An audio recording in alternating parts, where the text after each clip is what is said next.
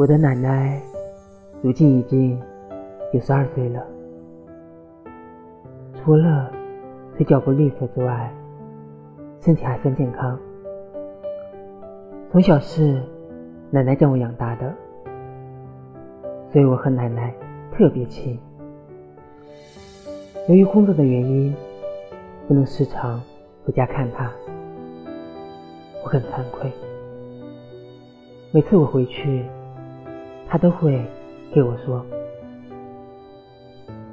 我都没梦见你回来。”我就知道他想我了，做梦都想。我现在就是想着努力工作。好好挣钱，在城里给奶奶和我安个家，可以时常在她身边照顾他。最怕那句“子欲养而亲不待”，意很深。我很想他，我希望他好好的，可以絮絮叨叨跟我说很多。